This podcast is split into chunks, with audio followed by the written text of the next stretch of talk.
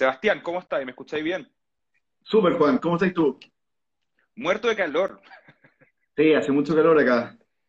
No, y más encima uno que trata de ponerle seriedad a esto, poniéndose una chaqueta arriba, una polera, peor todavía, pero ya, vamos a, vamos a hacer lo posible. Y siga, vamos con el tema que estaba conversando sobre la temperatura. Vamos a hacer preguntas sencillas. Eh, antes de entrar a la materia política, ¿tú eres más inviernista o veranista?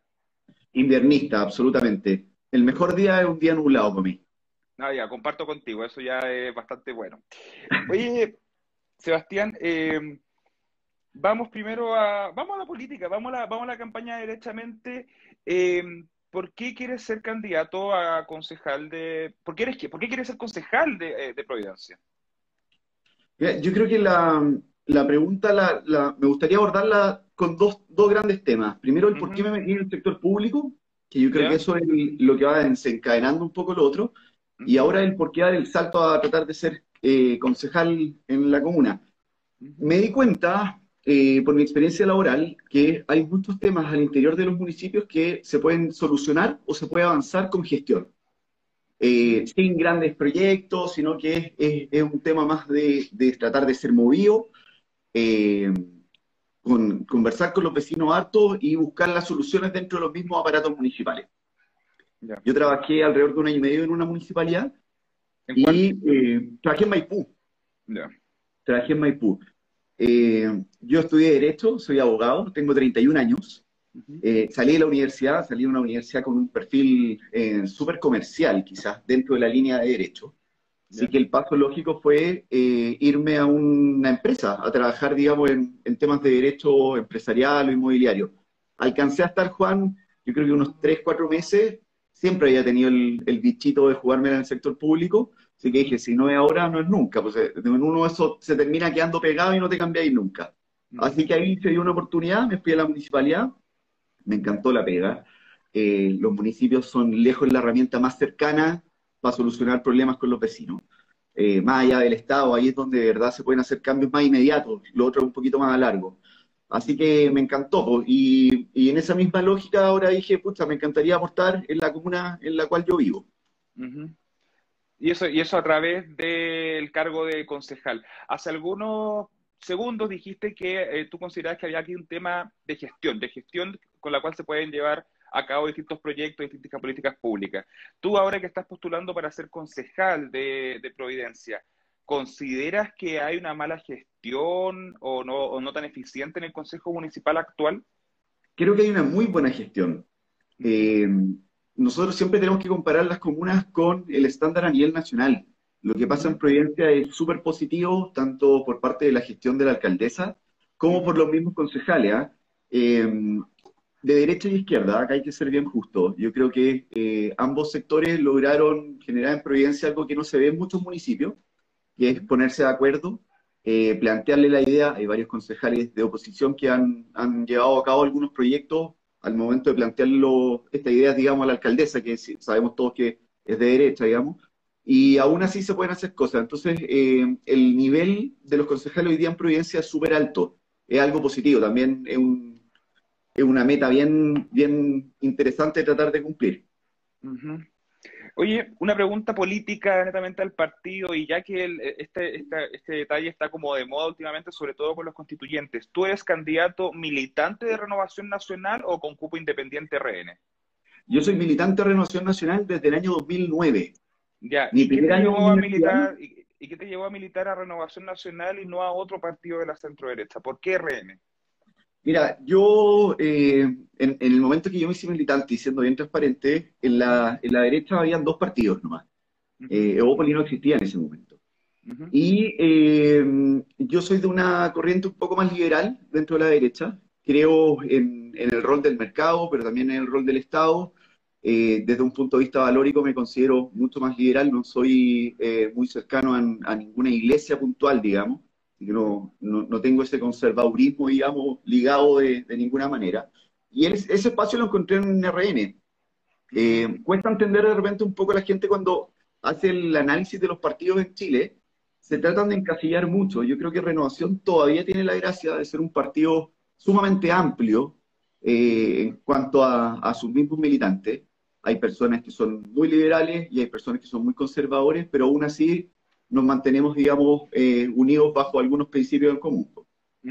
Y desde ese punto de vista, ya, suponiendo esta diversidad existente dentro de Renovación Nacional en cuanto a conservadurismo y liberalismo, eh, por una parte eso puede verse como algo positivo. Sin embargo, a elecciones como más precisas, como por ejemplo a presidente, que ya tienen un candidato en Renovación Nacional que es Mario Desbordes, eso puede ser un poco más complicado. O sea, ¿cómo se llegan a acuerdos dentro de una diversidad que tú planteas en un partido como Renovación Nacional? Yo creo que tienen que primar las mismas lógicas que priman en las coaliciones. Eh, cuando se generan coaliciones para fijar un programa de gobierno, digamos, se eh, contemplan distintas posturas dependiendo de los partidos. Y aún así esto se puede manejar, digamos, llegando a los puntos en común. Eh, así que no, no, veo mayor problema, digamos, en, renovación quizás podemos tener algunas diferencias en, algunos puntos, eh, quizás en algunas cositas, pero en el núcleo apuntamos todo a lo mismo. Todos entendemos que el, emprendimiento es un valor clave, el mercado tiene un rol que jugar y el Estado también. Eh, creo que el partido tiene la gracia de no encasillarse con las lógicas del mercado tradicionales que funcionaban en los años 90, digamos, que eh, acá hay que dejar hacer al mercado, al mercado, al mercado, en, el partido en el que yo me encuentro, entendemos que el Estado también tiene un rol que jugar y que el mercado por sí solo no, no es suficiente. Vamos a materia de la comuna, principalmente, y también, a, y también a tus propuestas. Eh, Providencia está dentro de las cinco comunas más ricas de Chile. Eh, considerando eso, ¿qué es lo que se puede proponer a una comuna con esas características o, o qué se puede mejorar? ¿Qué se propone? ¿Cuáles son tus principales propuestas para la comuna de Providencia, considerando que es una de las más ricas del país? Yo creo que el hecho de que la comuna sea una de las más ricas del país, Juan, es una oportunidad. Eh, si bien hay, uno tiende a pensar que hay comunas que por el, por el puro hecho de tener bastante dinero, digamos, no tienen alguna, algunos temas pendientes o temas por avanzar, eso en, general no es tan así. Eh, lo podemos ver en todas las comunas, digamos, del, del sector oriente, las comunas más, con más lucas, digamos, los municipios con más lucas, aún así eh, tienen mucho por hacer, tienen mucho por avanzar y yo creo que tienen también la tarea de ser, eh, de liderar, digamos, el resto de las municipalidades en el país. Muchas veces la innovación que se genera a nivel municipal dentro de estas comunas termina eh, reflejada luego en, otros municipios de menor recursos, porque muchas de estas cosas se pueden hacer a través de la gestión. en el caso puntual de Providencia, yo voy con mi eslogan de campaña que es más barrio y más seguro. Ya, qué, bueno, qué bueno que un eslogan decente y normal. En realidad, en los últimos días he visto unas atrocidades. Eh, no, no, ya. ¿Cuál es el eslogan? ¿Podemos repetir el eslogan? Más barrio, más seguro. Ya, un eslogan decente. Claro, no, no, no tratamos de buscar al, al, marketing fácil, digamos, para masificarnos. Eh, oye, con esta misma lógica, primero en temas de seguridad, eh, yo creo que hay tres cosas que se pueden hacer si bien acá hay que ser sumamente honesto, si te va a tocar entrevistar más candidatos a concejales en el futuro, yo creo que tenemos que tener todas las películas claras. Los concejales no pueden venir a proponer que van a cambiar la municipalidad porque no, tienen todas las facultades para pues, hacerlo. Ahora bien, se puede fiscalizar, se puede proponer, se puede ser la voz de los vecinos muchas veces para llevar estos puntos al consejo. Y eh, parte de las votaciones a nivel eh, de consejo municipal también rigen un poco las políticas públicas que se van a aplicar en la comuna. Entonces, en temas de seguridad, yo creo que eh, la municipalidad en los últimos cuatro años avanzó muchísimo. Los vecinos te lo dicen, tú eres vecino también de acá, el 1414 cada vez funciona de manera más eficiente, es súper positivo. La seguridad en Providencia no la va a solucionar solamente la municipalidad, pero puede ayudar muchísimo. ¿Cómo? Tres, tres puntos fijos. Primero, a nivel municipal tenemos que incorporar mayor tecnología en la prevención del delito. La municipalidad tiene la LUCA, debiéramos poder invertir de mejor manera en cámaras, en drones, si es necesario, ha mostrado una eficiencia gigantesca en el país el tema los drones. Mucha gente se ríe y lo, lo, ve como una caricatura, digamos, pero son sumamente eficientes. Eh, y aparte eh, de, incorporar nueva tecnología, tenemos que avanzar en dos pasos. El primero, hay ciertos puntos de providencia que están muy afectados por la delincuencia. Eh, uno de estos es Pedro del Vía Norte, que se genera una situación que muchas veces se producen robos, porque es muy fácil huir del lugar a través de la, de la autopista cercana, ¿cierto? En 20 minutos está en Pudahuel, menos. Tal cual.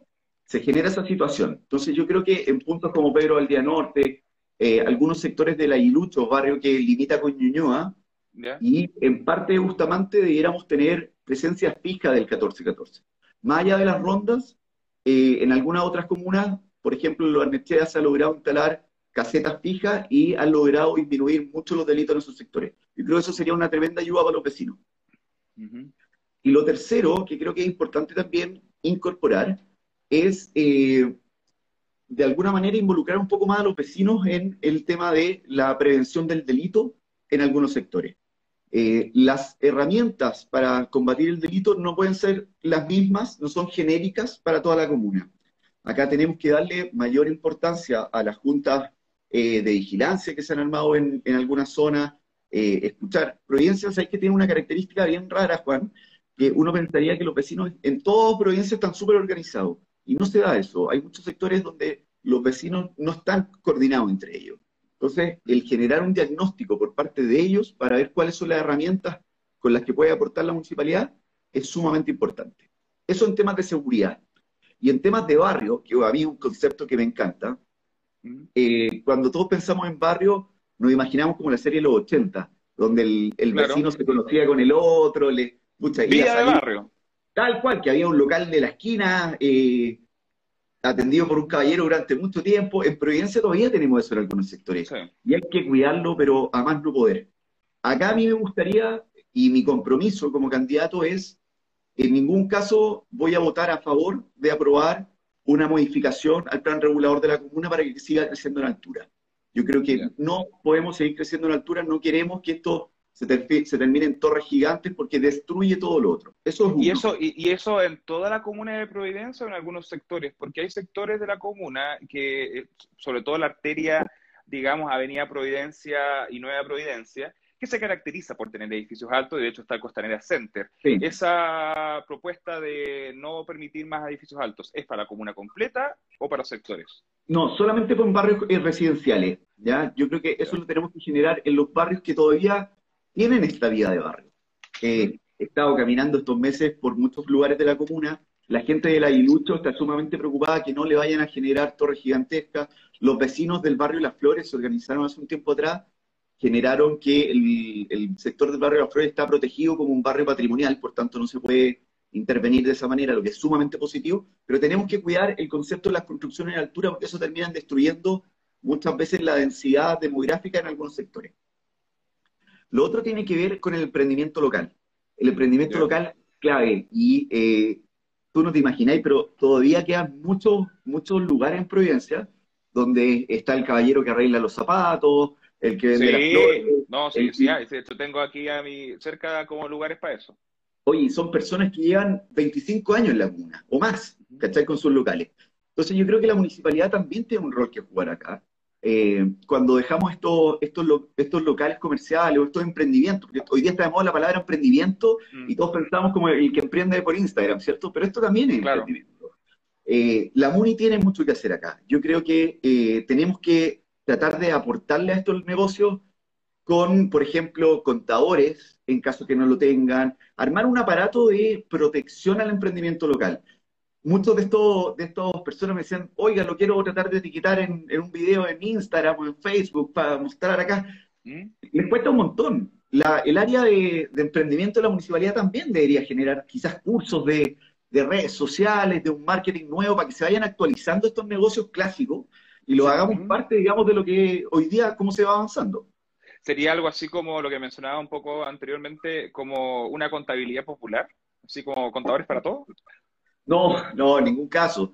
¿Ah? En Providencia no, no, no, es un número tan grande el, el, de, el de personas que están en esta situación. Muchos de ellos también se han ido, han ido avanzando de manera eh, propia. Pero si, si vemos que, eh, y esto tampoco es la idea de generar ningún estigma sobre algún local comercial, pero no queremos que desaparezcan estos lugares para que el día de mañana los reemplacen por un OK Market o lo que sea. Eh, tenemos que cuidarlos. Y cuidarlos significa también entregarle las herramientas para proteger este emprendimiento. Conectarlo un poco con la generación nuestra. Eh, imagínate, si tú te enteraras por Instagram que cerca de tu casa hay un caballero que tiene una reparadora de calzados, probablemente iría a esa. Eh, o el que vende flores, o la imprenta. hay miles de puestos todavía que tenemos que tratar de cuidar. Perfecto. Em, candidato, el, y en cuanto a, las luminarias, porque, bueno, las luminarias ha sido un tema, porque la verdad ha salido polémica con todo el tema de Telecom, etcétera, eh, y en general distintas comunas han gastado grandes sumas de dinero para como frenar la delincuencia a través de iluminación. Eh, ¿Comparte ese diagnóstico? ¿Más luz es menos delincuencia? ¿Se implementa en Providencia? Más luz es más prevención, eso es un hecho. Yo, Juan, eh, para contarle igual a las personas que nos están viendo, yo he estudiado un poco el tema, tengo algunos cursos en temas de eh, prevención del delito eh, por diseño urbano, digamos, y hay varios elementos que influyen en, la prevención. Uno de estos es el tema de luminaria. más luz es más prevención, pero no es la única herramienta. Ahora, lo, lo, que es clave del caso de Providencia, que por lo que sonó tanto también el tema de las luces, que yo creo que hay que mencionarlo, es que acá se evitó un posible fraude importante y el que se destapara la olla en Providencia permitió que se empiecen a destapar situaciones eh, de corrupción en, otra, en otras comunas del país. O sea, sin ir más lejos, en Iquique creo que quedaron cinco o seis concejales en presión preventiva eh, porque están involucrados en temas de luminaria. Y, y, eso yo creo que es mérito importante la, de la alcaldesa actual, el, el, que tuvo los pantalones para decir, oye, acá hay que destapar la olla, esto le pegue al que le pegue, del sector político que sea, yo creo que eh, es inspirador, por decirlo, por decirlo menos.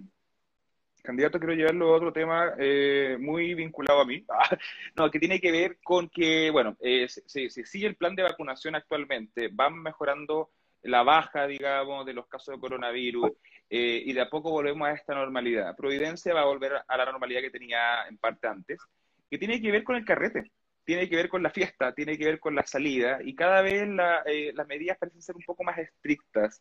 ¿Hay alguna visión, postura en relación a la vida nocturna que va a volver en su momento Providencia y probablemente con muchas ganas, porque hace mucho que no se sale?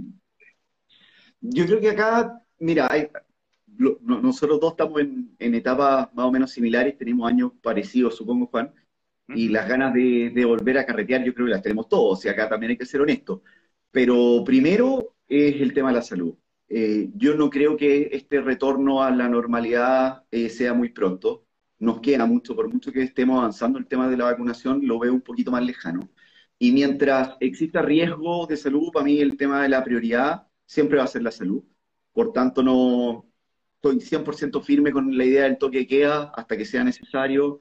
Eh, sé que muchos locales comerciales relacionados al, al, al comercio nocturno están muy afectados pero la prioridad tiene que ser la salud. Ahora bien, cuando pasemos de todo esto y volvamos a la normalidad, eh, yo creo que Providencia también debería tratar de segmentar un poco más los lugares donde se generan eh, los, los pubs o los, restaurantes con este tipo de onda. Eh, se ha hecho mucho esto en la arteria principal, en Avenida Providencia, lo que es bueno, porque es un barrio que es comercial, entonces no se ven afectados tanto los vecinos. sin embargo, en el sector de Tobalaba, eh, igual hay algunos vecinos que han estado complicados. Entonces también quizás se puede mantener, digamos, lo que hay, pero eh, con un poco más de acuerdo con los vecinos para que uno no afecte al otro. Perfecto. Candidato, y ya en virtud del tiempo y para finalizar también, la Comuna de Providencia tiene un lugar clave, no solo para la comuna, sino que para todo el país, que es Plaza Italia o Plaza Baquedano o Plaza Dignidad, como quieran llamarlo. Entendemos todos que es el mismo lugar. Eh, y que ha sido un lugar complicado, reconozcámoslo, desde el, desde el 18 de octubre del 2019, em, tiene de dulce y de gras. Em, ¿Cuál es la postura en relación a la seguridad, hacia las manifestaciones, eh, las convocatorias que hay en ese sector de la comuna? Mira, acá también hay que, hay que ser honesto. El tema de las convocatorias y las autorizaciones siempre va a pasar por intendencia. Eh, la Plaza Baqueano es un sector que es compartido entre, entre más de una comuna también. Entonces también tiene, tiene lo que sucede en la Plaza Baqueano termina afectando de manera eh, directa no solamente a los vecinos, sino que también a un flujo importante de santiaguinos eh, que asisten a la plaza o que viven en el sector.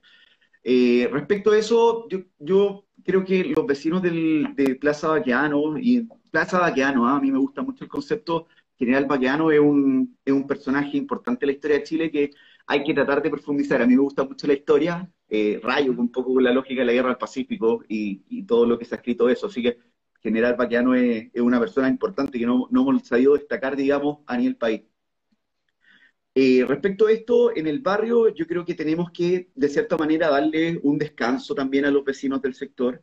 Yo me he reunido con algunos de ellos, están, eh, pasaron por meses durísimos, eh, que no podían dormir, en que se tuvieron que ir muchos también de, de su edificio. Pero por otra parte también está el derecho a manifestarse y cuando esto se hace de manera tranquila, creo que es conciliable las dos posiciones. Acá tenemos que tratar de entender que uno se puede manifestar de manera pacífica y al hacerlo de esta manera no tiene por qué afectar a los vecinos del, mismo sector. Perfecto. Candidato, para cerrar, ¿cómo evalúa la gestión de la alcaldesa Matei?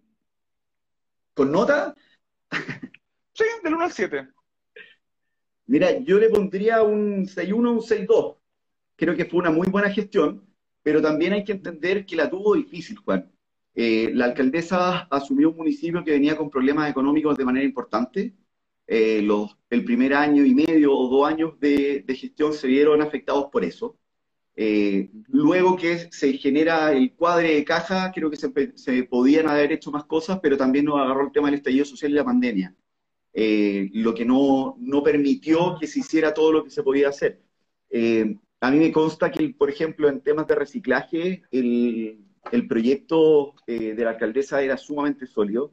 Quizás no se pudo ejecutar al 100% porque por temas COVID los puntos fijos que tuvieron tuvieron que ser variables y eso va también afectando un poco, digamos, a los vecinos, pero en general eh, fue una muy buena administración y esperamos que esperamos tenerla cuatro años más para que sigamos avanzando en esa misma línea. ¿Y si se va a la presidencial, qué hacen? Y si se va a la presidencial, vamos a ver quién está en el consejo, pero lo, normal es que, digamos por acuerdo, porque esto no, no está escrito en ninguna parte, es que eh, el concejal más votado debiera ser la persona que los mismos concejales designen para que siga con esta tarea. Así que tratemos de que sea un muy buen concejal el, más votado. Perfecto. Sebastián Del Más, candidato a concejal por la Comuna de Providencia por Renovación Nacional. Muchas gracias por su tiempo y disponibilidad. Gracias a ti, Juan. Me encantó la entrevista. Un abrazo grande. Chao, chao.